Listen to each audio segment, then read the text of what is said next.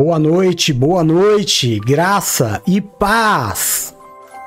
Eu sou o apóstolo Jefferson Zangão. Nós somos a Igreja Nascidos para Vencer, Ministério AJV. Hoje, dia 24 de dezembro de 2022, véspera de Natal. Oh, aleluia, glória a Deus! A data mais gostosa do ano a data que transforma todo mundo em cristão, não é? Nem que seja por algumas horas, por alguns dias ou por pela semana inteira. Ah, que bênção, que bênção! Você já imaginou se o mundo se convertesse? Quão maravilhoso não seria o mundo? Pessoas mais gentis, pessoas mais dispostas a aceitar os erros e os acertos, não é?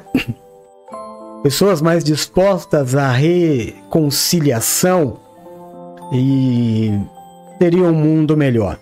Mas sabemos que isso não vai acontecer, pelo menos segundo as escrituras. Sabemos que as coisas tendem a piorar, não é? O homem se tornar cada vez mais inimigo de Deus e consequentemente mais amigo do mundo. E nós vamos ter a data do Natal cada vez mais se esfriando, se esfriando, se esfriando, até que já não haja mais sentido em se ter o Natal. Mas enquanto estamos aqui, celebremos, não é? Celebremos o Natal. O apóstolo, você é doido? Dia 24, vai dar meia-noite no Natal e você vai estar tá aí pregando. Mas o aniversário é de quem, irmão? Hein? O aniversário é de quem? É do meu patrão, não é? É daquele a quem eu sirvo, então. Estou no lugar certo, é aqui que eu devo estar fazendo a obra. Não poderia ser diferente, principalmente na noite de hoje. Amém? Glória a Deus. Marcelão, acredito que a dicção esteja melhor hoje, hein? Pelo menos olhando daqui, não parece que eu tenha vacilado tanto quanto a semana passada, mas estou de olho aqui para ver se acontece alguma coisa, tá bom? Vocês perceberem aí o apóstolo com voz de, de bebum, vocês me dão um alerta para eu me corrigir aqui, tá? Mas eu não tô bebum não, tá? Ó. água o tempo inteiro. Mas é isso aí. Estamos chegando também pertinho do final do ano. Vamos entrar na próxima semana, já a última semana do ano, nos aproximando da festa de final de ano e do nosso culto da virada, que receberemos a palavra profética do ano apostólico de Áquila e Priscila. Amém? Será sem dúvida um ano de muita bênção, de muita promessa. Será sem dúvida nenhuma um dos melhores anos que nós já vivemos em nossas vidas. Deus é poderoso, é maravilhoso, é lindo. Então nós estamos aqui para celebrar, celebrar o, o alimento diário, celebrar o aniversário do Rei dos Reis e o Senhor dos Senhores. E também já nos preparando para o culto da virada. Amém? É isso aí. Bom, tem alguns malucos aqui também que em pleno 10 e meia da noite, véspera de Natal, em vez de já estar é, assando o peru, o chester, o pernil, o arroz com passas ou sem passas, eu prefiro com passas. Eu sou da minoria. É, eu sou um dos culpados. É por pessoas como eu que ainda existe na época do Natal e Ano Novo arroz com passas. Adoro! Boa noite, Raquelzinha linda. Te amo, graça e paz.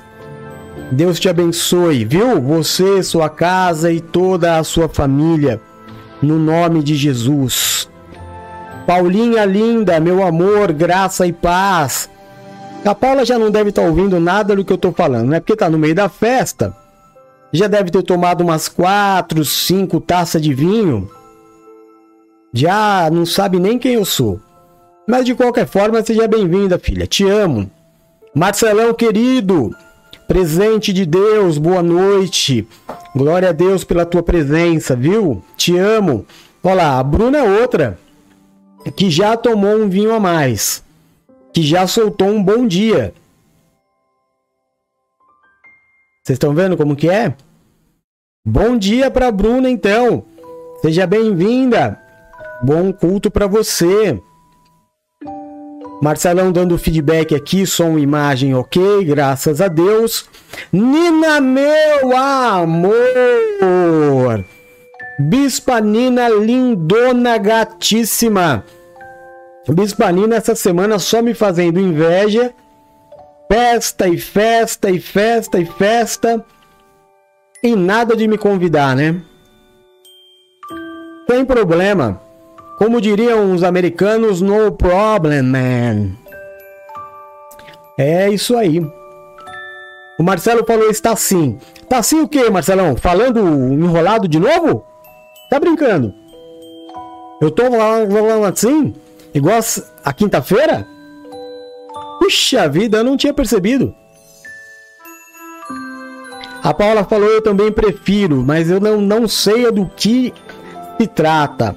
A Raquelzinha dando aqui seu kkkk, que é a nossa alegria.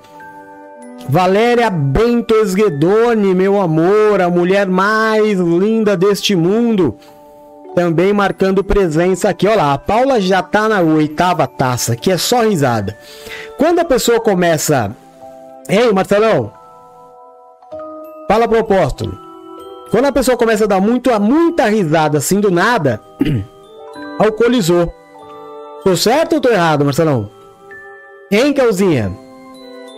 A Paula dando risada assim do nada? Fala pra mim. Tá alcoolizada, né?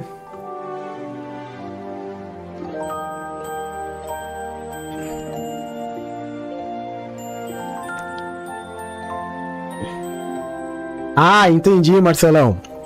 Eu pensei que tava assim, falando enrolado igual a outra vez. Mas amém. É isso aí. Vamos lá então? Entre pessoas sãs, pessoas alcoolizadas, entre o apóstolo e, e os que estão aí em santidade para receber a palavra, Vamos lá então. E olha, à meia-noite nós vamos fazer a oração da Santa Ceia, tá? Vamos fazer a oração da ceia. É um momento que você pode convidar a sua família, os seus familiares, para ficar ao redor da mesa. Coloca o telefone celular e eu vou fazer uma breve oração para que nós consagremos este dia que se inicia, que pertence todo a Jesus Cristo. Todo, todo, todo a Jesus. E não cabe, viu, irmão? Olha a Geisa linda aí também. Boa noite, Geizinha, seja bem-vinda. E não cabe, viu, irmão? Questionamentos bobos. De que, ah, o Natal é uma festa pagã.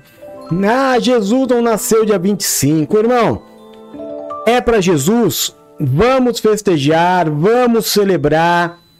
Só faltava agora a gente começar a arrumar até pecado em celebrar o nome de Jesus, não é? Então, sai de mim, religião.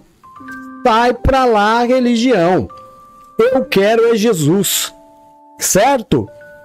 Então vamos meia-noite orar e consagrar aí os seus alimentos e consagrar o Natal do Senhor é que essa véspera seja maravilhosa nesta palavra e que Deus nos dê graça para nos conduzir na última palavra deste tema intimidade com Deus. Amém? Vamos lá. É... Deixa eu abrir aqui, vamos ler o texto pela última vez. João capítulo 15, versículos de 9 a 16. Como o Pai me amou, também eu vos amei a vós. Permanecei no meu amor. Se guardarem os meus, guardarem os meus mandamentos, permanecerão no meu amor, do mesmo modo que eu tenho guardado os mandamentos do meu Pai e permaneço no seu amor. Tenho-vos dito isso para que o meu gozo permaneça em vós e o vosso gozo seja completo. O meu mandamento é este: que vos ameis uns aos outros, assim como eu vos amei. Ninguém tem amor maior do que este, de dar a alguém a sua própria vida pelos seus amigos. Vós sereis meus amigos, se fizerdes aquilo que eu mando. Já não vos chamarei servos, porque o servo não sabe o que faz o seu senhor, mas tenho-vos chamado amigos porque tudo quanto ouvi de meu Pai vos tenho feito conhecer. Não me, não me escolhestes a mim, eu escolhi a vocês e vos nomeei para que possam ir e dar fruto, e que o vosso fruto permaneça, a fim de que tudo quanto em meu nome pedirdes ao Pai, ele vô-lo conceda. Mateus 12, 46 a 50 diz assim: E falando ele ainda à multidão, eis que estavam fora sua mãe e seus irmãos, pretendendo falar-lhe. Até que alguém chegou a ele e disse: Eis que estão aí fora tua mãe e teus irmãos e querem te falar. Ele, porém, respondeu e disse àquele que o dissera: quem é minha mãe? E quem são os meus irmãos? E estendendo a sua mão para os seus discípulos, disse: Eis aqui minha mãe e meus irmãos. Porque qualquer, vou ler de novo, nós vamos falar muito sobre isso aqui, ó. Porque qualquer que fizer a vontade do meu Pai que está nos céus, este é meu irmão, irmã e mãe. E o último texto: aproximem-se de Deus, e ele se aproximará de vocês. Pecadores, limpem as suas mãos, e vocês que têm a mente dividida, purifiquem o seu coração. O tema de hoje é a intimidade traz confiança. Amém? Uma vez eu estava numa aula uma das primeiras aulas que eu estava participando na igreja. É The Long Long Time Ago, há muito tempo atrás. E eu me lembro muito bem do pastor que estava dando esta aula, que depois se tornou um grande amigo, pastor Ivan. Fomos pastores juntos alguns anos depois na igreja de Mauá. Muitas histórias, ele veio aqui me visitar em São Vicente quando eu era pastor daqui. um homem de Deus, uma grande bênção. Tinha um programa na rádio de muita audiência, ou seja, para quem estava começando como eu, ele era um grande referencial. É por tudo aquilo que ele fazia. E dando essa aula, ele nos deu. Estávamos sentados em círculo. E aí ele passou uma taça. E ele. Todo mundo foi vendo a taça e pegando na mão. E passando, passando, passando, até que chegou na mão dele de novo. Quando completou os 360 graus, ele pegou a taça e derrubou. O chão era acarpetado, então deu uma certa amortecida. Mas quebrou a taça em alguns pedaços. Talvez cinco ou seis pedaços. Aí ele pegou um Super Bonder. Tô fazendo propaganda aqui, né? É aquele problema que a gente tem de falar bombril, Danone, né? Ele pegou uma super cola aquela cola tudo, e pegou os cacos e colou, colocando cada peça no seu devido lugar. A cola é instantânea, né? Essa cola secou e ele passou novamente a taça e falou: Vê se vocês percebem alguma diferença. Não tinha como não perceber. Não tinha. Estava restaurado. Mas tinha as rachaduras, tinha ranhuras, tinha pequenas falhas, alguns buraquinhos, algumas pequenas pecinhas que estilhaçou e não encontrou, então ficou faltando pedacinhos. E a conclusão geral de todos os que estavam ali a maioria era diácono da igreja, né? Eu nem diácono era ainda. Foi passar para ele esse relatório. Não. Embora restaurada, a taça não é mais a mesma. E ele disse: Isto é a confiança. A confiança é uma taça que, uma vez quebrada, mesmo que seja restaurada, nunca mais será a mesma. E olha que essa aula faz em décadas, hein? E eu nunca vou me esquecer destas palavras e desta aula. A gente demora muito tempo, muito,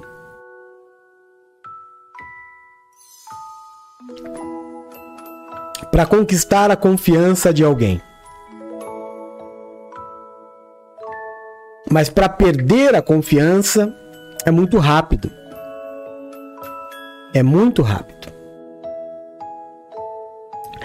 Chega neste momento, nós começamos a falar sobre valores.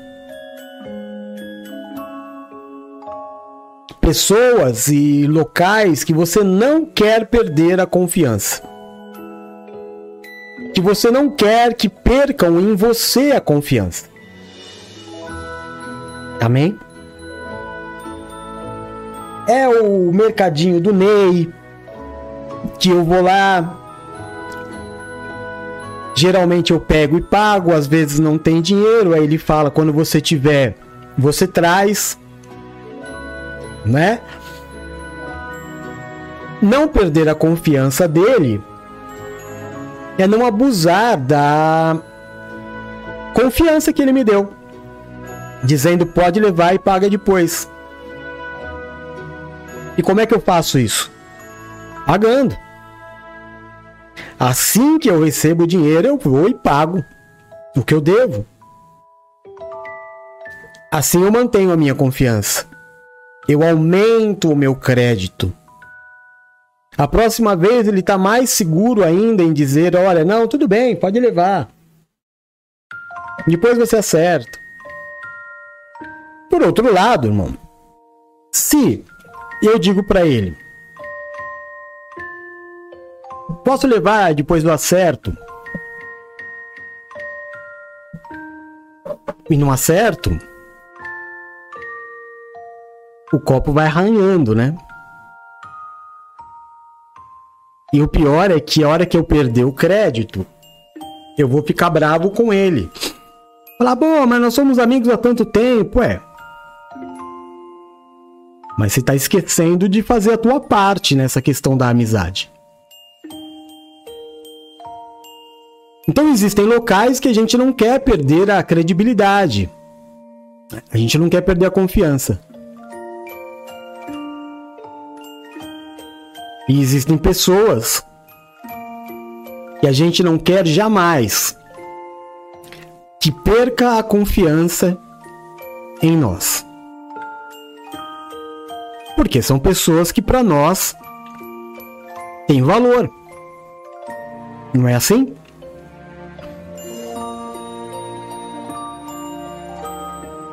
Mesmo que haja perdão,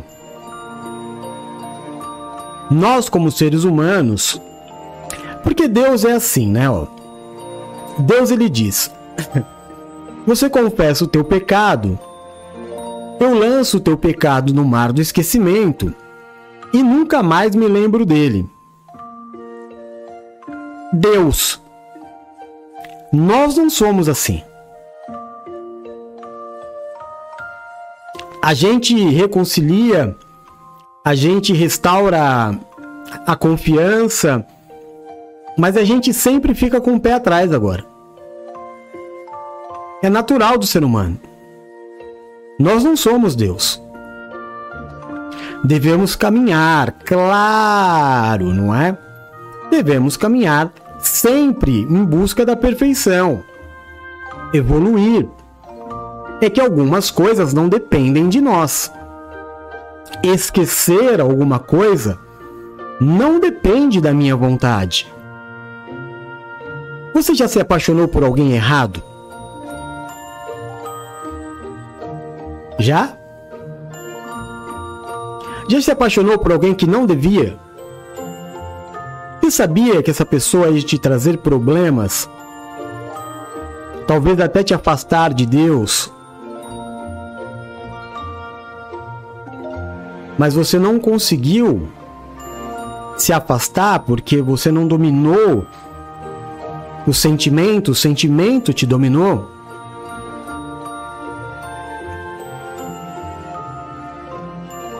Às vezes a gente perde a confiança por um desejo da carne. Eu já passei por muitos casos de adultério que não foi por falta de amor. Foi por safadeza. Não é que o marido não amava a esposa, nem que a esposa é, não amasse o marido. Quando eu digo safadeza, irmão, desculpa o termo, é que não deu. É que a pessoa foi dando vazão à carne, vazão à carne, vazão à carne. Chegou uma hora que a carne gritou não era amor. O camarada amava a esposa, mas vacilou. Ah, mas eu sei, irmão, para acusar vai ter um monte. E você nunca faria, né? Quem tá de fora nunca faria. Só quem errou mesmo é que erraria. É assim que a sociedade age. Eu jamais. Ele porque ele é fraco. Tá bom. Que seja assim então. Mas eu estou relatando a você fatos que já passaram pela minha mão. Aquele mais famoso de todos que eu conto, pelo menos uma vez por mês eu conto, né? Que o rapaz entrou na igreja de, de São Vicente, desesperado que havia traído a esposa e ele amava a esposa, que ele tinha feito a maior bobagem da vida dele, que ele estava extremamente arrependido. Eu falei: olha, se você está arrependido, Deus te perdoa. E perdoa agora. Porque arrependimento é arrependimento. E eu acredito no teu arrependimento porque você me procurou. Você veio até o sacerdote confessar o teu erro, se reconciliar com Deus. Não se preocupa. Não faça mais. Mas Deus já te perdoou. E ele ficou tão feliz, sabe? Ele saiu lá da igreja de São Vicente, foi para casa dele. Só quando foi de madrugada, ele me ligou, chorando e bravo. E ele disse assim: Pastor, na época eu era pastor, Pastor, você me enganou. Eu falei: Eu? Por quê? Ele falou: Porque eu fui aí, você disse que Deus tinha me perdoado. E eu contei para minha esposa. Pedi perdão para ela, mas ela me, me pôs para fora. Eu falei: Calma lá. Homem é homem, Deus é Deus. O fato de Deus ter te perdoado não tira de você a consequência do erro que você cometeu. Talvez não tenha sido a hora certa de vocês conversarem sobre isso. Mas calma, eu vou te ajudar. Aí no outro dia entrei em contato com ela. Ela estava revoltada com toda razão, não é? Mas consegui que ela viesse conversar comigo. Depois conversamos os três. E houve a reconciliação, mas nunca mais. Nunca mais vai ser a mesma coisa. Porque a confiança foi quebrada. Foi restaurado. Quando você vai comprar carro, você sempre tem que levar um especialista, né? Por modo que por modo que o especialista vai olhar o carro, ele vai dar umas abaixadas assim, vai fechar um olho, vai passar a mão e vai te falar, ó, esse carro já foi batido. Você vai olhar e você não vai ver nada. Sério? Sério. Ele vai pôr a mão no para-choque, vai falar assim, olha, esse para-choque aqui não é original. Você vai olhar e falar, sério? É, já foi restaurado. Esse carro aqui já teve problemas. Tá apto para andar. Mas foi restaurado. O restaurado não é o original. Mas olha que coisa louca. Às vezes a restauração fica melhor do que o original. Sabia? Mas aí o senhor está se contradizendo, apóstolo, porque o senhor disse que nunca mais é a mesma coisa, nunca mais, nunca mesmo.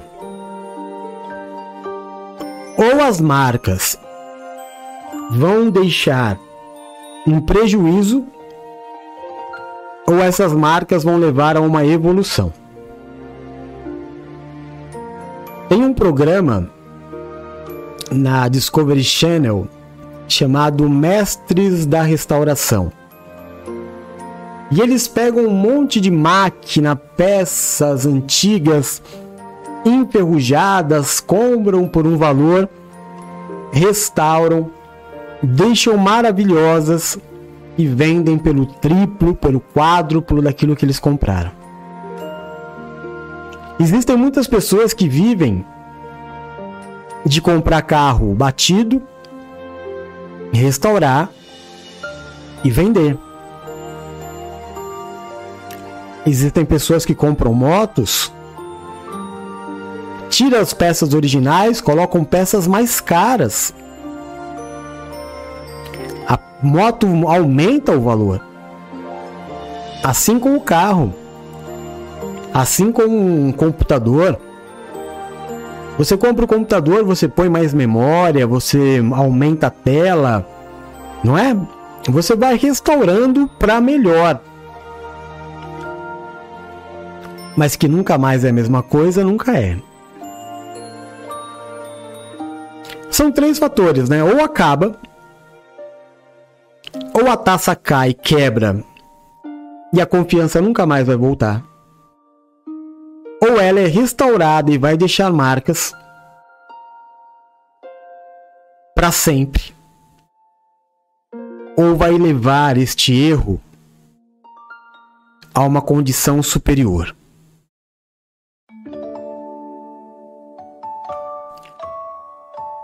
No mundo não é muito comum de se encontrar, mas em Jesus sim. Porque a palavra diz que o Senhor é o oleiro e nós somos o vaso. E que ele nos quebra e nos reconstrói quantas vezes for necessário para melhor. Para melhor servir.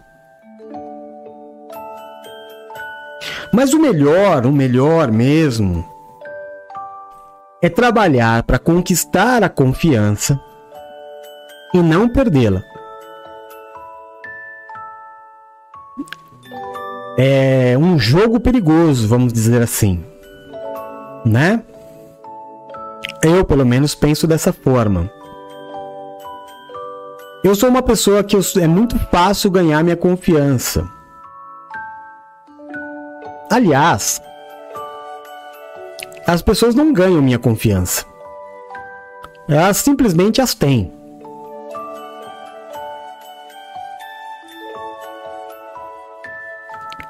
Algumas pessoas me criticam por isso. Que todo mundo eu torno família. Não é? E todo mundo eu trago para perto. Mas é a minha forma de ser. É claro que isso me conduz a uma situação emocional como essa que eu estou saindo agora, graças ao Senhor. Complicado, né? Porque quando você confia em alguém, você acredita nessa pessoa, você coloca essa pessoa na tua vida, mas na verdade havia uma falsidade E essa pessoa atrai a sua confiança, te abandona. Eu estava conversando com a Paula agora de uma situação que ela é tão recorrente na minha vida e que eu já deveria ser tão acostumado, mas eu não sou.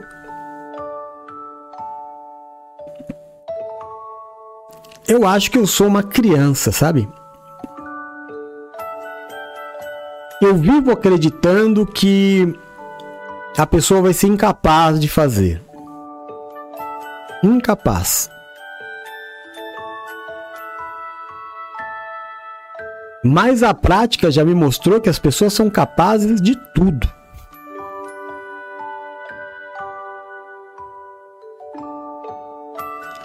Já recebi tantas juras, tantas pessoas me chamando de pai, e que sem motivo nenhum rompem um voto, uma aliança que fizeram não só comigo, mas principalmente com Deus. E simplesmente vai embora.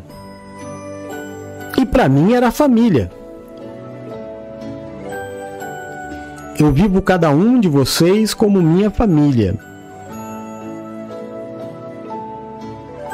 E eu já fui muito abandonado, muito. E claro, né? Claro. Isso vai trazendo desgastes emocionais terríveis.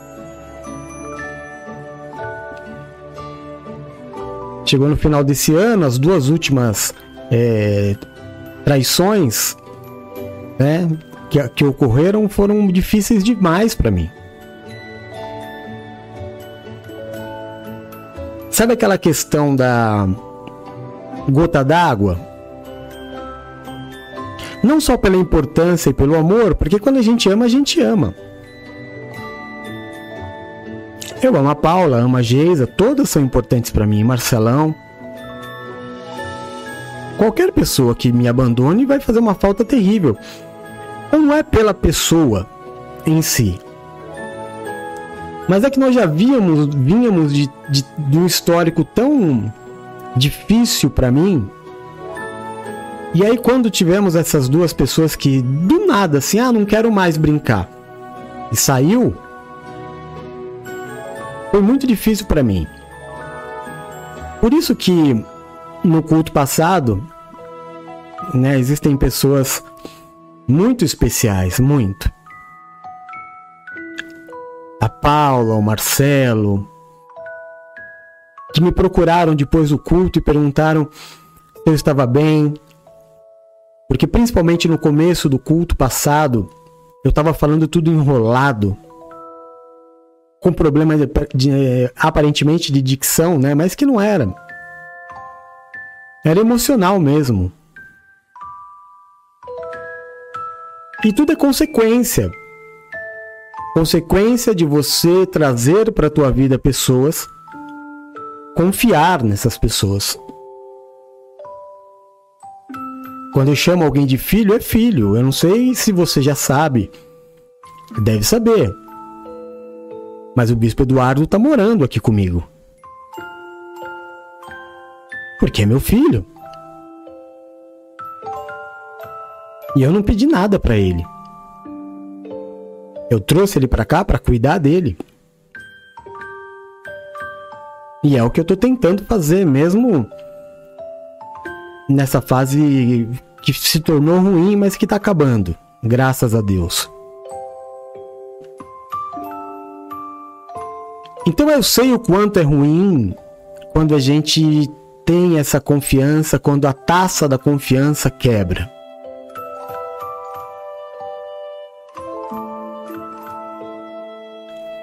É disso que nós vamos falar hoje. Confiança. Não tem como ser íntimo de ninguém sem confiança.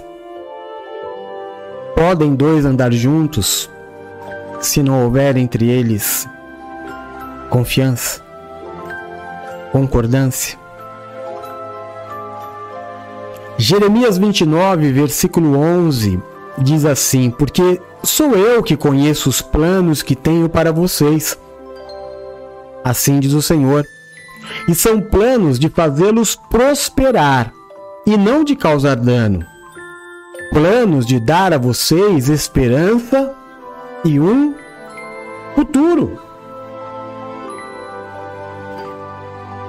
Há promessas aqui. Deus não é homem para que minta, nem filho do homem para voltar atrás daquilo que um dia ele prometeu. Vamos entender alguma coisa aqui? Os planos pertencem a ele. Primeira promessa. Segunda, é um plano para te fazer prosperar. É um plano para te dar esperança. E é um plano para te dar futuro.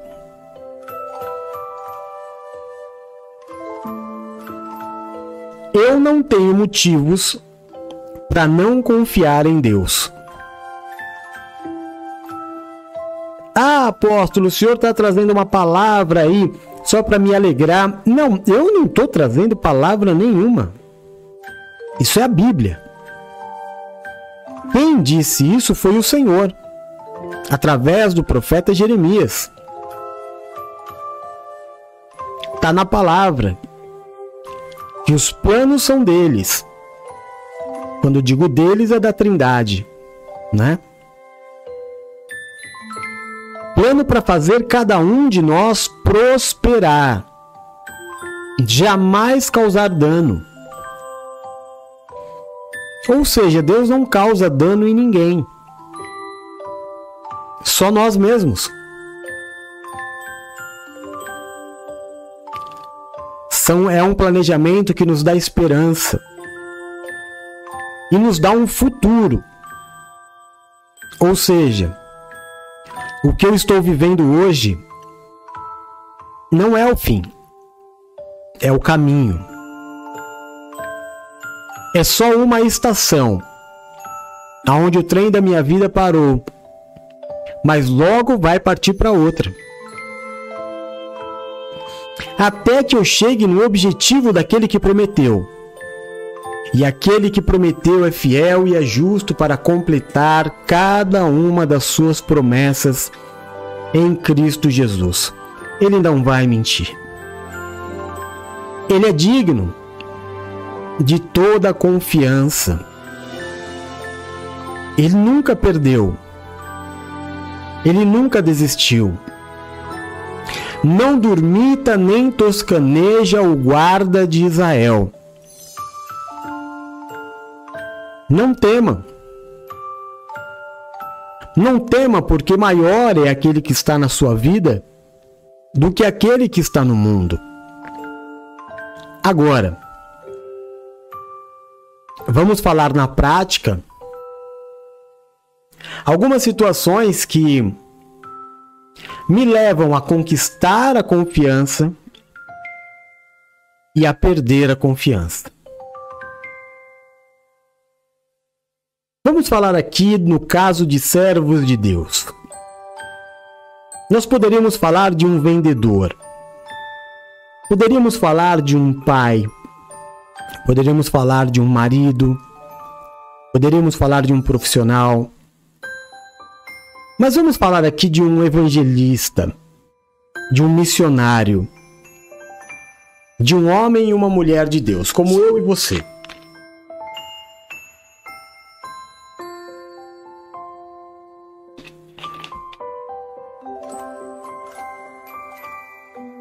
Se eu fracassar em mostrar para minha família, se eu fracassar em mostrar para os meus amigos, se eu fracassar em mostrar para os meus colegas de trabalho que a solução da vida deles é Jesus,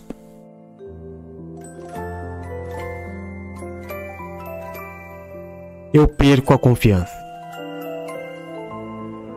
Como assim, apóstolo? Eu não entendi. Como é que você pode falar para as pessoas confiarem em Jesus se você está sempre duvidando? Como é que você pode falar para as pessoas calma, tenha fé? Se o que você mais fala todo dia, ai meu Deus, Tá entendendo? Você não passa para as pessoas confiança. Você fracassa no quesito de mostrar para as pessoas que elas devem confiar no Senhor.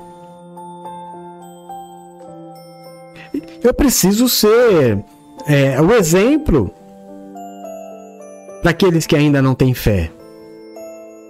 As pessoas precisam olhar para mim e ver o quão compromissado eu sou para ser um exemplo para elas. Olha, na final da Copa do Mundo do Brasil contra a Alemanha, que foi de manhã, eu estava pregando. E isso passou para as pessoas que andavam comigo muita confiança. Porque elas viram em mim um comprometimento, porque se tem algo que quem anda comigo sabe é que eu amo futebol. Amo. E até hoje eu falo para o Senhor: olha, foi uma das ofertas mais difíceis que eu já entreguei ao Senhor. Mas eu estava lá,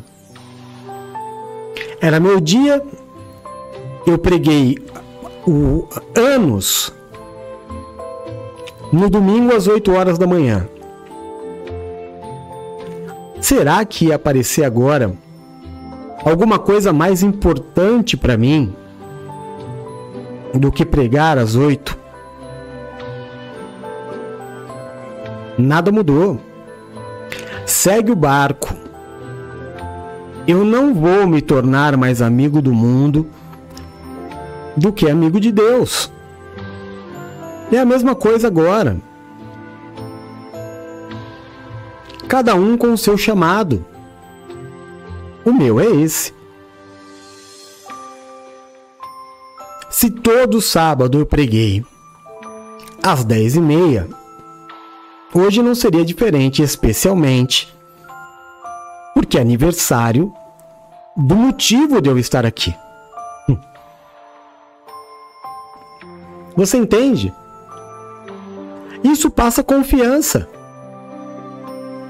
Claro que a maioria das pessoas não estão aqui, claro.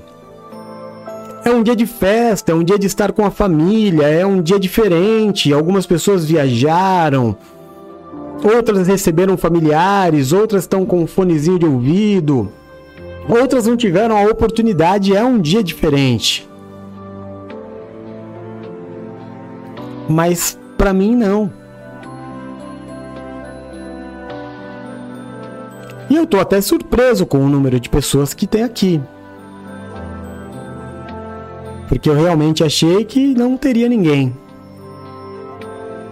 Mas ainda tem alguns malucos como eu. Você acha que isso para Deus e para as pessoas, né? Você imagina que a Geisa não é filha da Raquel? E que a mãe da Geisa não é, é cristã.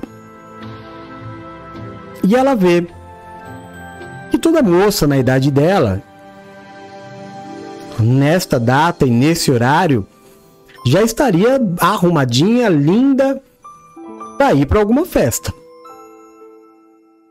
Mas que estranho. A Geisa tá ouvindo o culto. O que, que os pais dela iriam pensar? Isso para ela realmente é importante. Quando ela for falar de Jesus para os pais, os pais vão ouvir. Porque sabe que para ela é importante, que é um compromisso. Se não é importante para mim, irmão, como é que eu vou dizer para os outros que é? Se eu não prego com a minha vida, eu vou pregar com as palavras?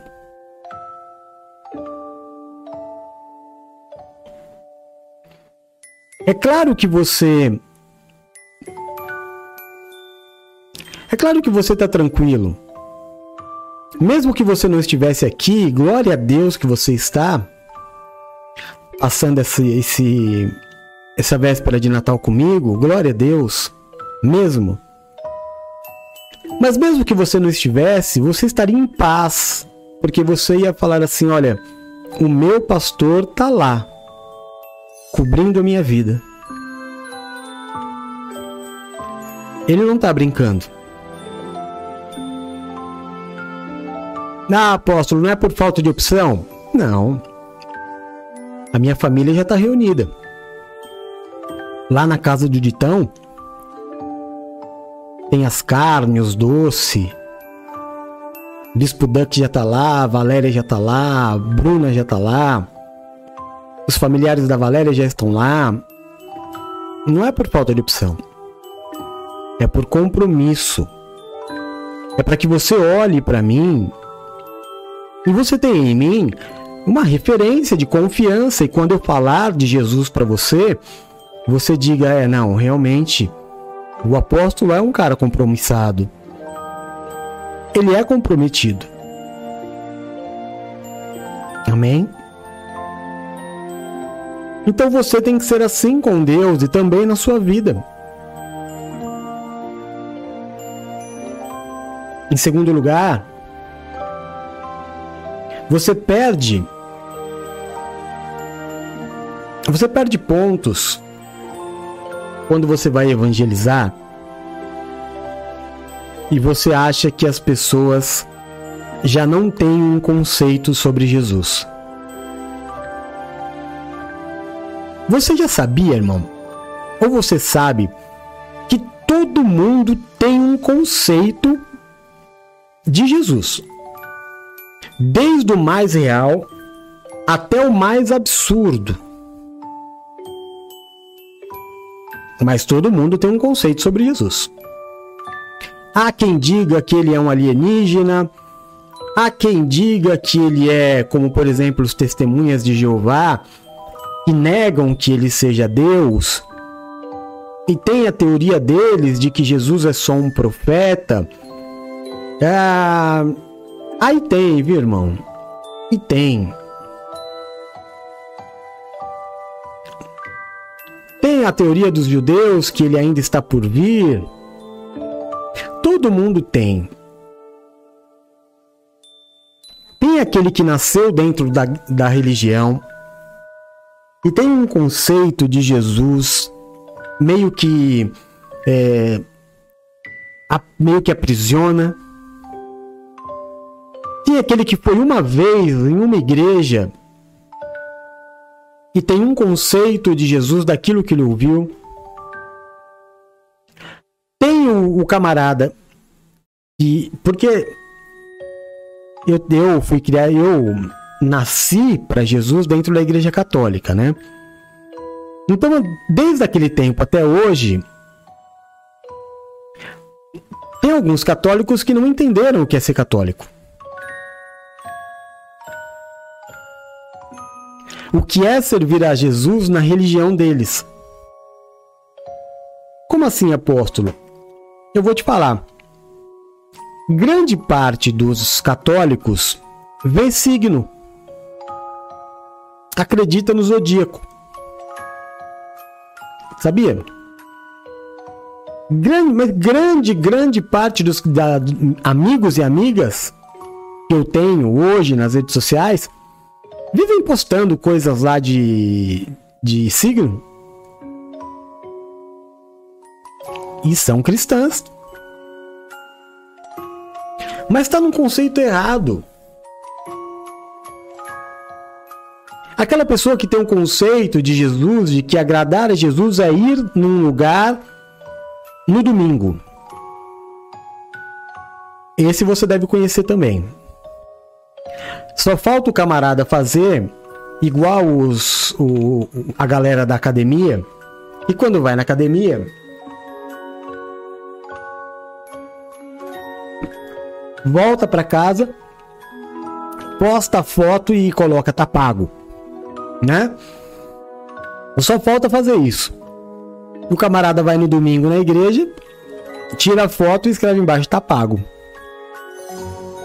todo mundo traz um conceito. O teu para ele é só mais um. E você não pode impor o que você acredita, você não pode impor o que você sabe. Você precisa respeitar para ser respeitado. Conversar, entender, respeitar toda forma das pessoas de servirem. Eu já servi errado. Paulo serviu errado a vida inteira, achando que estava certo. O Senhor vai cuidar de cada coração sincero. Todos os que adorarem ao Senhor em espírito e em verdade, Ele vai resgatar. Então, não perca a confiança das pessoas sobre a sua fé como homem de Deus, como evangelista, como missionário, como servo, brigando com as pessoas dizendo: "Ah, isso tá certo, isso tá errado". Se tá bom para você nesse caminho, segue. Amém? vou criticar se o camarada quer, se ele acha que não cortar o cabelo agrada a Deus, amém. Eu acho lindo. Que prova de fé. Se o camarada acredita que ele tem que todo, todo mês pegar todo o dinheiro que ele tem e dar para a igreja, se ele acha isso, não vou ser eu que vou falar para ele que está errado. Eu encontrei a minha forma de adorar. Eu encontrei o meu jeito de ser. Mas eu não vou pregar uma verdade absoluta. Porque talvez a mulher que não corta o cabelo e que para mim seja um escândalo, fala: "Meu Deus, mas para que isso? Para ela seja maravilhoso." Faz ela se lembrar de Deus todos os dias. Até porque no nosso meio eu acredito que as mulheres não teriam a coragem de nunca mais cortar o cabelo ou de nunca mais vestir uma calça. Então, se eu não posso dar esta oferta, eu admiro, ao invés de criticar. Mas eu critico com o medo de ter que fazer também. E aí vira uma briga, e essa briga faz com que as pessoas percam em mim a confiança. Consegue entender? Respeita. Respeita a forma que as pessoas têm de servir a Cristo.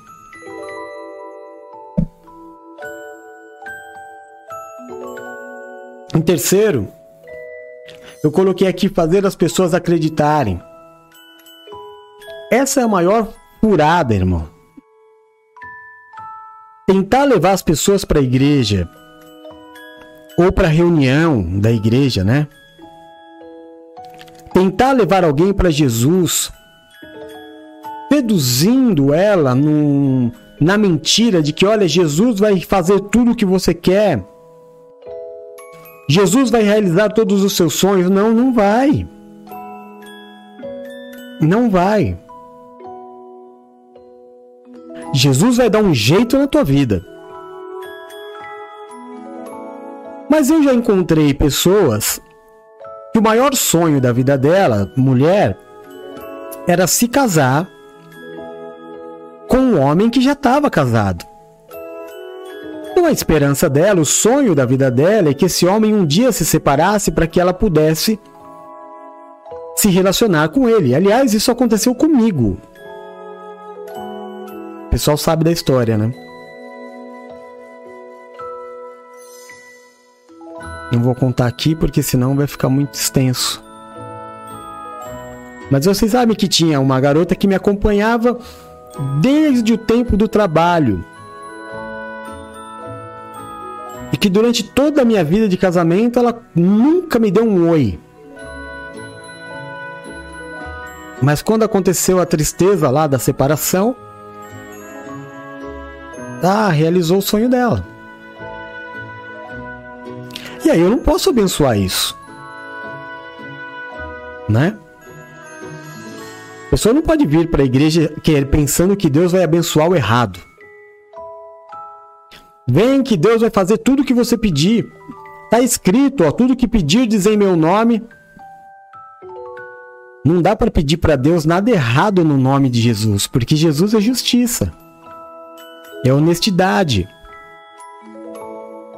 Se tá errado, irmão, Deus não vai fazer. Então, a promessa é: Deus vai colocar a tua vida nos eixos. Você vai ser feliz. Deus vai, olha, te tirar da onde você tá e vai te colocar num lugar maravilhoso. Mas dizer para a pessoa que Deus vai servi-la realizando todos os seus desejos, é mudar a situação. Colocar a pessoa como Deus e Deus como servo. Aí a pessoa vai ficar esperando, né? É igual na igreja que você vai, que tem profeti, profetada, não, profe, profe, profecia, perdão. Profecia todo dia. Porque Deus vai fazer, Deus vai fazer, Deus vai fazer, e não faz. Aí como é que fica a credibilidade, a confiança da ovelha no pastor que disse que ia acontecer e não aconteceu? Essa semana eu fiquei tão feliz com a Renata que a Rê me chamou hoje. E ela fez venda praticamente todos os dias. Nós pedimos isso para Deus. Não foi uma profecia, não foi uma demonstração de poder humano, mas em meio a uma oração, nós pedimos, Senhor, dá um presente de Natal para tua filha. Abençoa as vendas dela. E as pessoas começaram a procurá-la. E o que isso fez nela? Ela já anda comigo desde 2010, fazem 12 anos, para 13 agora. A gente se separou em 2011. No, bem nessa época do, de virada, de 10 para 11. Então ela já confia em mim um pouco, né? Como é Elvira, que anda comigo há 30, já confia em mim um pouco. Mas isso tudo faz com que ela confie ainda mais. De que eu não tô brincando.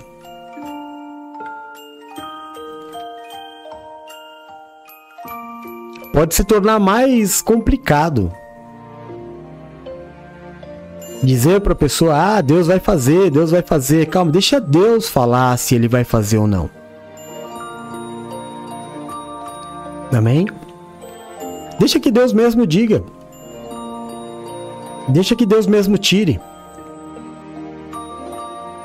Veio uma pessoa aqui em casa. Eu tava falando com a Paula agora. Casada. Mãe. Menina. Né? Menina de tudo. Ela se diz é, bissexual. Cada um com as suas escolhas mais casada e com um filho, como eu já disse. De repente, começou a ir para a igreja. Eu achei esquisito que ela não tem nada de, de cristã. Nada. Aí não demorou muito para chegar no meu ouvido de que ela estava indo para a igreja porque estava apaixonada por um rapaz da igreja.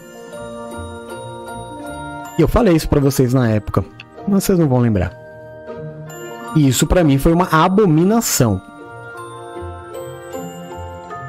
Eu não falei nada porque eu não falo nada.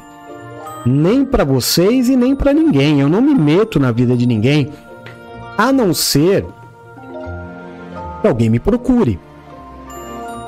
Aí eu falo. Que aconteceu? Que depois de tudo isso acontecer, é, a coisa já estava bem, bem enrolado mesmo, sabe? Aí essa pessoa veio aqui em casa me pedir conselho. E aí eu falei para ela o que ela tinha que ouvir. Que aquilo não é atitude de mulher casada. Que nem mulher da vida faz o que ela estava fazendo.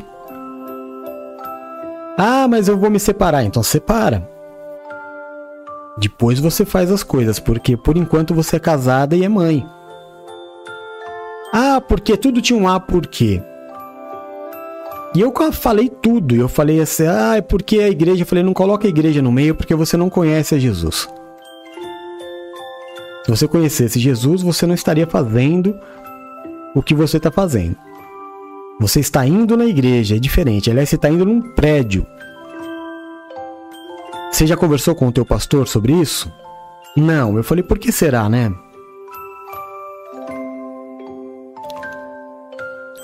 Aí dei outros conselhos sobre a rede social, é, álcool, narguile, esses negócios todos.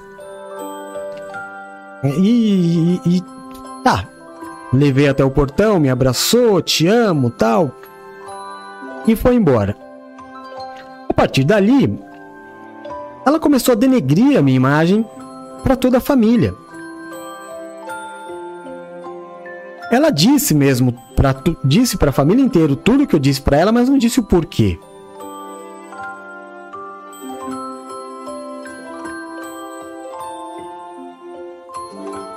Rompeu a confiança. Rompeu. Não é nem questão de perdoar ou deixar de perdoar. Mas se ela achou que ela ia vir aqui porque ela é minha parente, eu ia abençoar o que é errado, eu não abençoei nem de gente do mesmo sangue que eu. Se não está no padrão de Cristo, eu não posso apoiar. Quanto mais o dela. Aí hoje, agora, é, é o momento, tem algumas pessoas reunidas que querem até me pedir desculpa, né? Porque me. Isso a Valéria ficou sabendo hoje. Mas eu não tô muito preocupado com, com desculpas, nem com. com nada. Eu sei quem eu sou e eu faço a minha vida. E no que depender de mim, é mim, você não vai perder a confiança em mim pode até perder por aquilo que falam, né? Porque o diabo fala, mas não por aquilo que eu sou. Te garanto. Garante o dó, como diria o outro.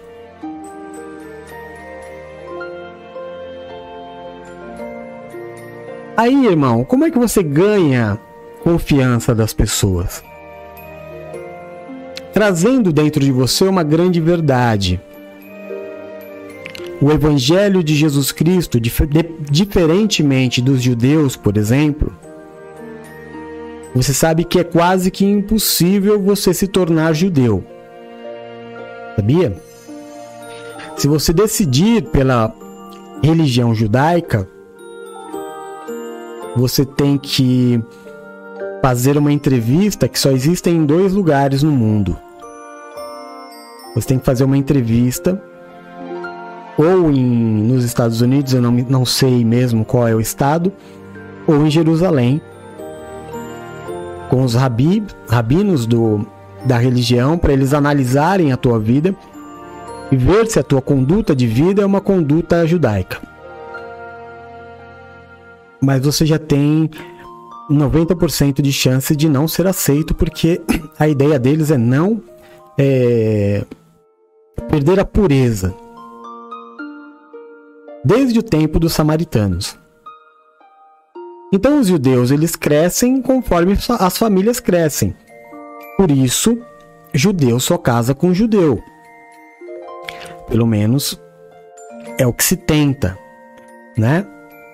Nem sempre dá, mas na maioria eles acabam é, se casando entre eles. É assim que a religião judaica cresce. Jesus não.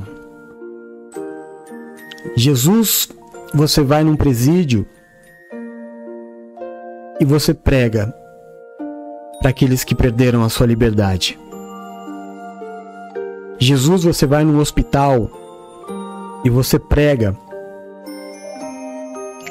para aqueles que estão enfermos. Você vai numa biqueira e você prega para os traficantes.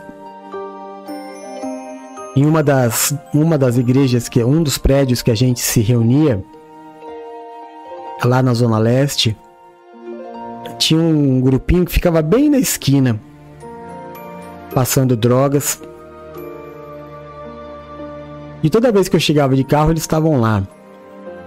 Aí teve um dia que eu cheguei, chamei o Léo, filho da, da Paula, nosso Marcos Feliciano, e falei: vamos lá comigo. Aí a gente foi lá, falou de Jesus, foi super bem recebido. A gente fala de Jesus para as famílias, a gente fala de Jesus para os solteiros, a gente fala de Jesus para os casados, a gente fala de Jesus para os esportistas, a gente fala de Jesus para os músicos. Sabe por que lá no começo eu falei, olha, eu vou ler de novo aqui. Qualquer que fizer a vontade do meu Pai, qualquer pessoa é apta a fazer parte da vida de Jesus. Qualquer pessoa. Existe chance e restauração para qualquer pessoa. Ah, mas aquele tem tal prática. Qualquer pessoa. Se ela quiser, estiver disposta ao arrependimento, irmão, é Ele Deus. A gente tem gangues de motoqueiros cristãos. Nós temos os atletas de Cristo. Bandas e bandas evangélicas. Tem até funk gospel, né? Tem surfistas de Jesus, skatistas de Jesus. Sábado a gente estava aqui. Nossa, como passa rápido, né? Jesus Cristo. Parece que foi ontem que eu e o Du tava aqui sábado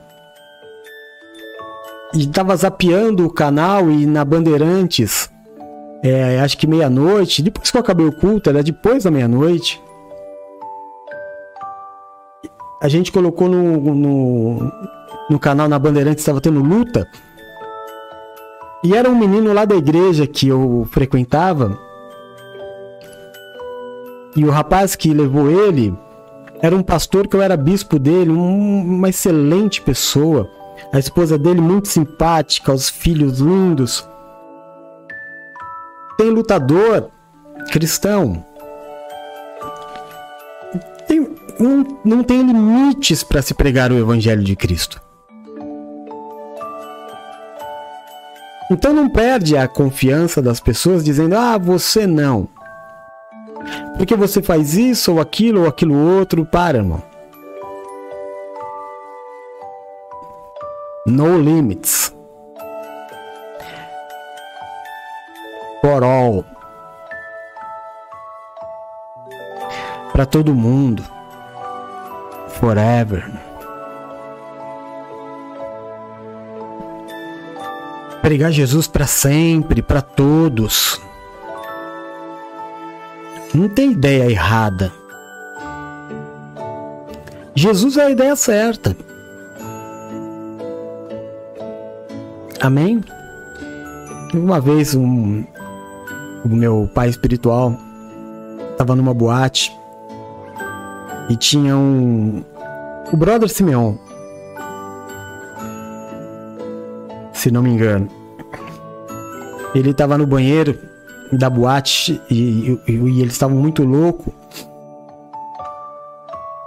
E o meu pai espiritual chamou ele e falou assim: Vem cá, você quer ficar muito louco? Eu tenho um negócio aqui. Ele falou: Eu quero, eu quero, o que, que você tem? Aí ele pegou a mão assim, não tinha nada, né? Ele falou assim: Eu vou colocar aqui, quando eu falar três, você cheira o mais forte que você puder. O cara e o, e o brother Simeão falou: Beleza. Aí falou: Um, dois, três. E ele res, respirou. Ele falou: Recebe Jesus aí. Respirou Jesus, a maior loucura da tua vida. Agora que você vai ver o que é loucura.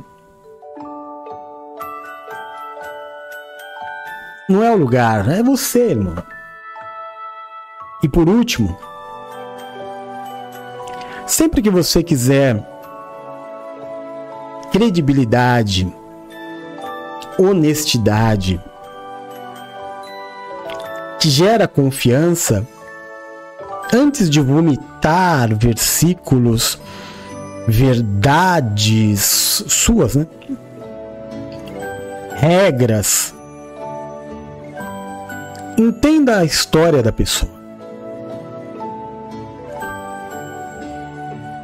antes de você falar, você tem que ouvir. Se você souber um pouquinho da história da pessoa, por onde ela passou, o que, que ela viveu, o que, que ela perdeu, quais os seus sonhos, quais as suas angústias. Se você conseguir entender, conquistar uma confiança tal que a pessoa se abra, você pode encaixar Jesus exatamente na carência dela. Porque Jesus é o tudo. Amém? Jesus é a pedra que falta para qualquer quebra-cabeça. Já montou quebra-cabeça? Já chegou no final e estava faltando uma peça? É Jesus. Não importa qual seja o formato, Jesus se encaixa em todos. Jesus é a pedra que falta no quebra-cabeça. Você só vai saber a dor da pessoa se colocando no lugar dela. Chama-se empatia. Foi exatamente isso que Jesus fez. Jesus, sendo rico, se fez pobre para que nós pudéssemos ser ricos ou seja, de uma condição de rei, ele se fez humano para se colocar no nosso lugar, para entender como nós enxergamos o mundo, como nós é, vivemos, como nós sentimos. Ele se fez como nós. O leão se fez cordeiro. Como ovelha muda, ele foi levado ao matadouro. Jesus veio, nasceu de mulher.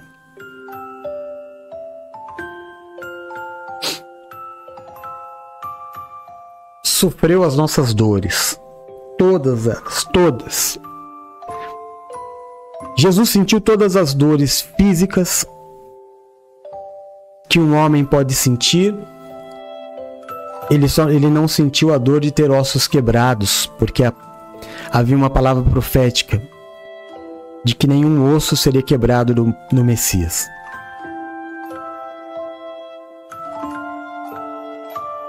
Ele teve os seus pés perfurados, ele teve os seus joelhos marcados, a sua cabeça foi colocada uma uma coroa de espinhos Jesus sabe o que é ter uma dor de cabeça. Jesus foi crucificado. Jesus foi traído por um dos seus, por dois dos seus. Um não se arrependeu, um se arrependeu, reconquistou a confiança.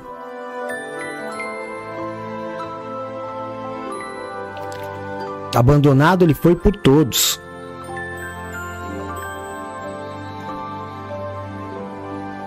sofreu ao ver o sofrimento da sua mãe, que foi uma das únicas pessoas que esteve com ele até o final. Maria deu a luz a Jesus.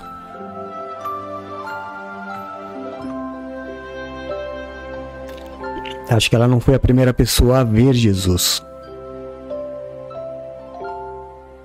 mas foi uma das primeiras pessoas a ter contato com Jesus.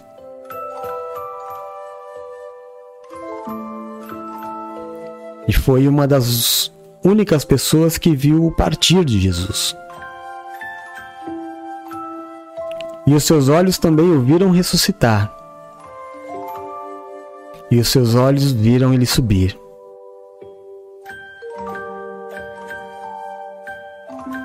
Jesus é digno de toda confiança. Para todos nós, ele veio para todos nós. conquistou a nossa confiança.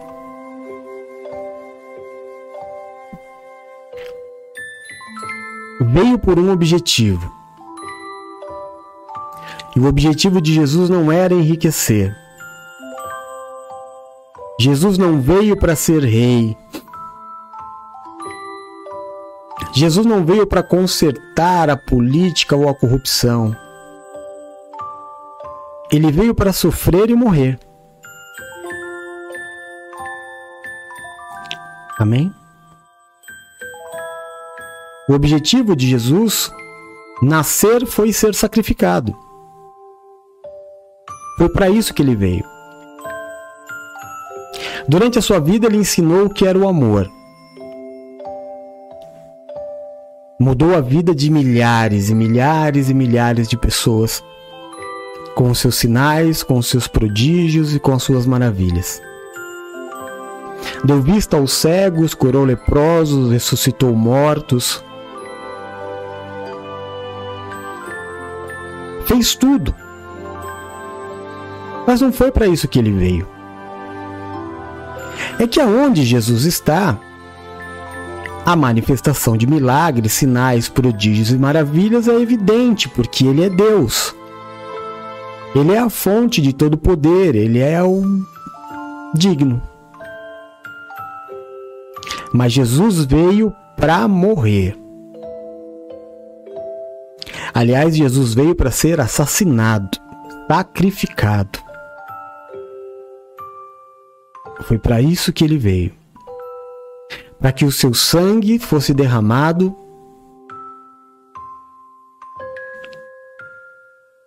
e esse sangue comprasse as nossas vidas que estavam condenadas à morte eterna.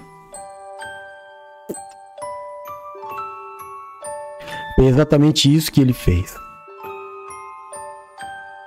Jesus morreu para que todo aquele que nele crê não pereça, mas tenha vida eterna.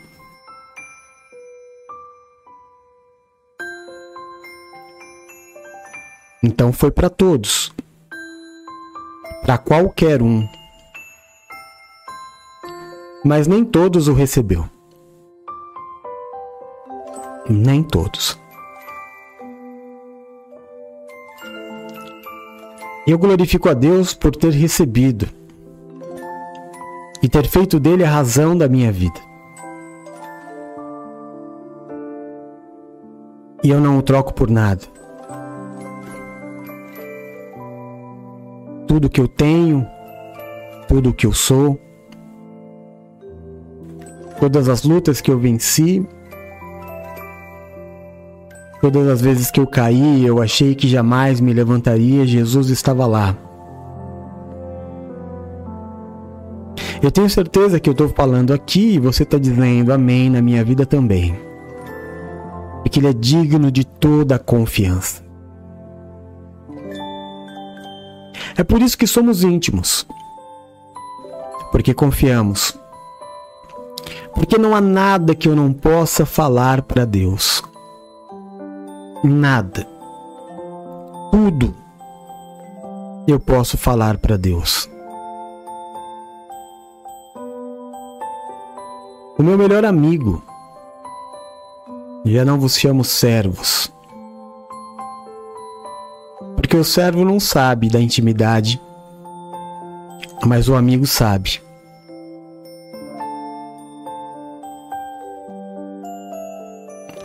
Amém?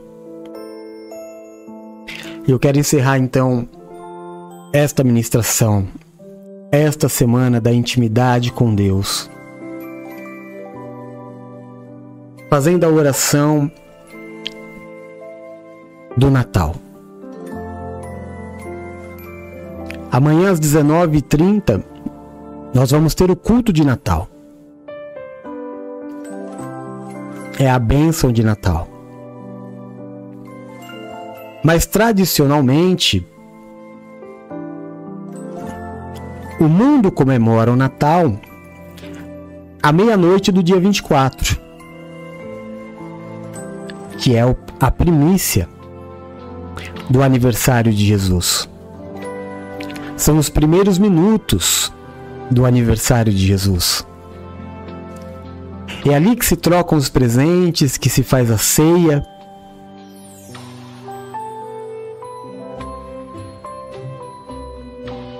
Então eu quero nesse momento de união, nesse momento de família,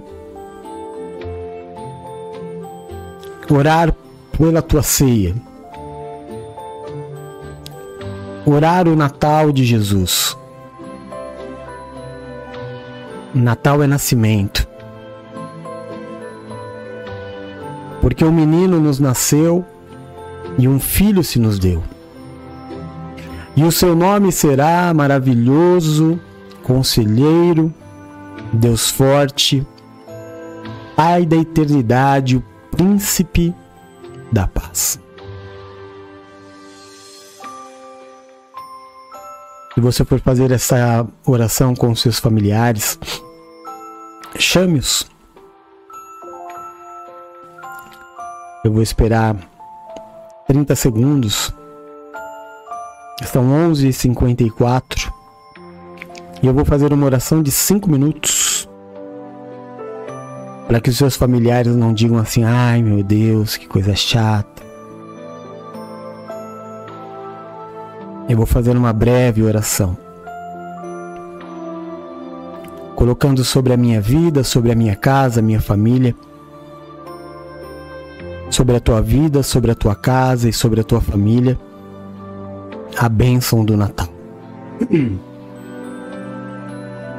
Amém?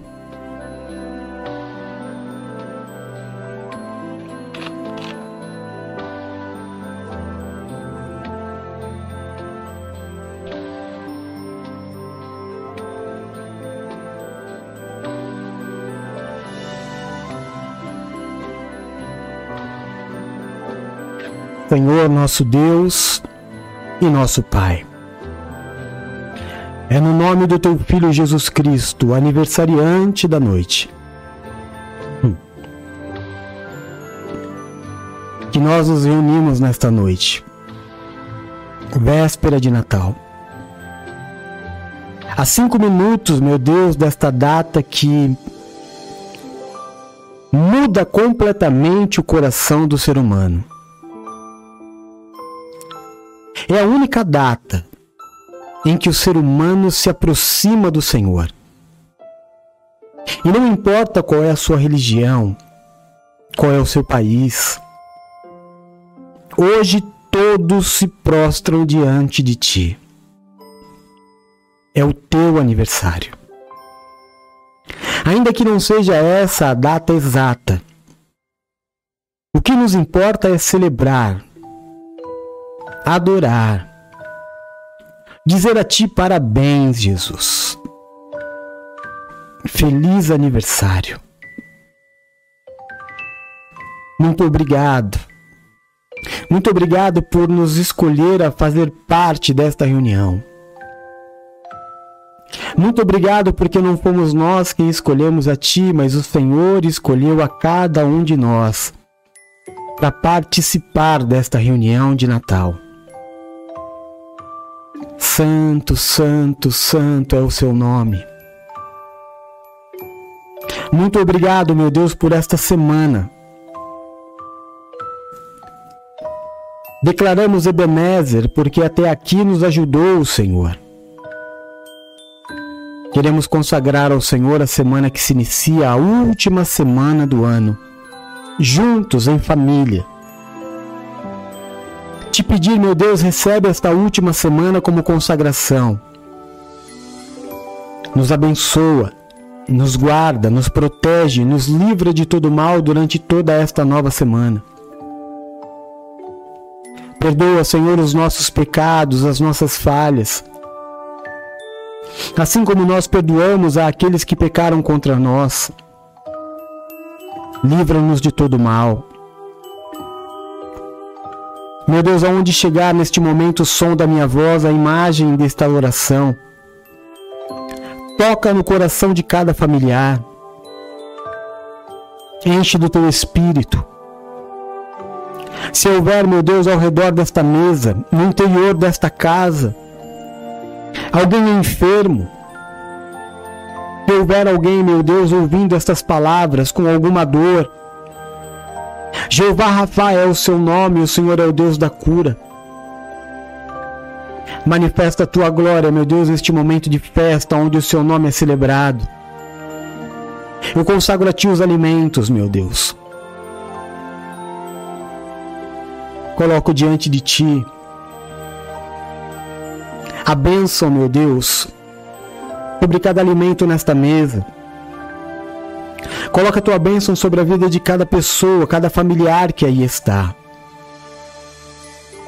Eu coloco sobre as nossas casas a bênção do Natal, a esperança, o nascimento, o novo. As coisas velhas se passaram e eis que todas as coisas se fizeram novas.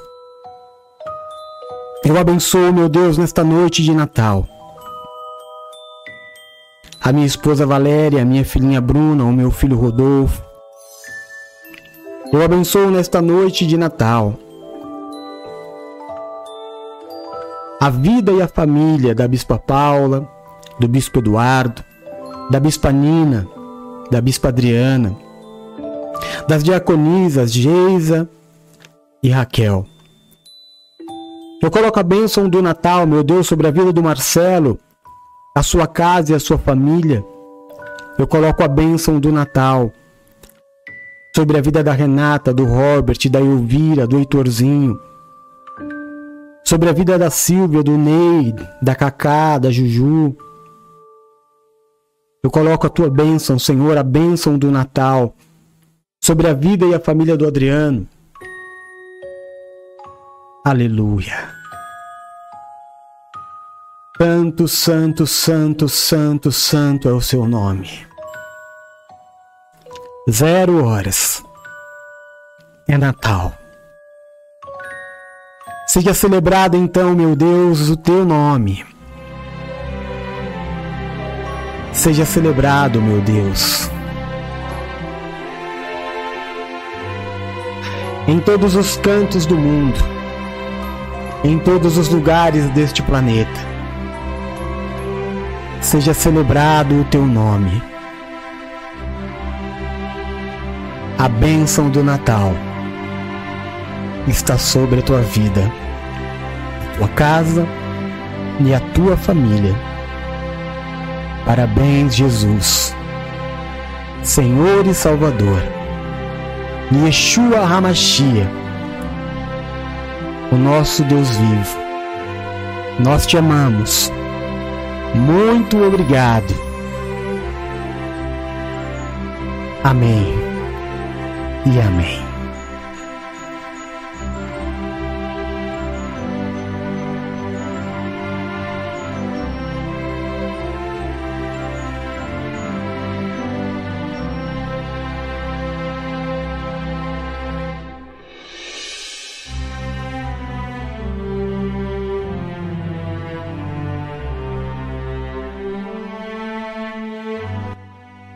Amém? Glória a Deus, Feliz Natal! Feliz Natal! Feliz Natal, Kelzinha linda, para sua casa, para tua família. Deus te abençoe, que seja uma noite linda. Paulinha, meu amor, Feliz Natal, te amo. Marcelão, querido, Feliz Natal, dá um beijo na tua mãe, na tua irmã, no teu filhote. Em nome de Jesus, feliz, feliz Natal, Feliz Natal, filha. Feliz Natal, Nina, meu amor. Feliz Natal para você. Feliz Natal, Valéria, meu amor. Já já tô aí. Feliz Natal, Geizinha linda da minha vida. Feliz Natal. Feliz Natal, Adriano lindo. Feliz Natal. Feliz Natal a todos. Ei, alegria, alegria. A você que vai ouvir essa oração depois, Feliz Natal para você também. Noite feliz, noite feliz, não é? Esta é a noite feliz, feliz Natal. Bora celebrar. Agora é hora de celebração. Amo você em Jesus, troquem presentes, se abracem, se amem, comam muito. A gente se vê. Daqui a pouquinho, às 19h30, eu tô de volta. Nosso culto de Natal. Amém? Que bom que você esteve comigo. Te amo. Feliz Natal. Beijo.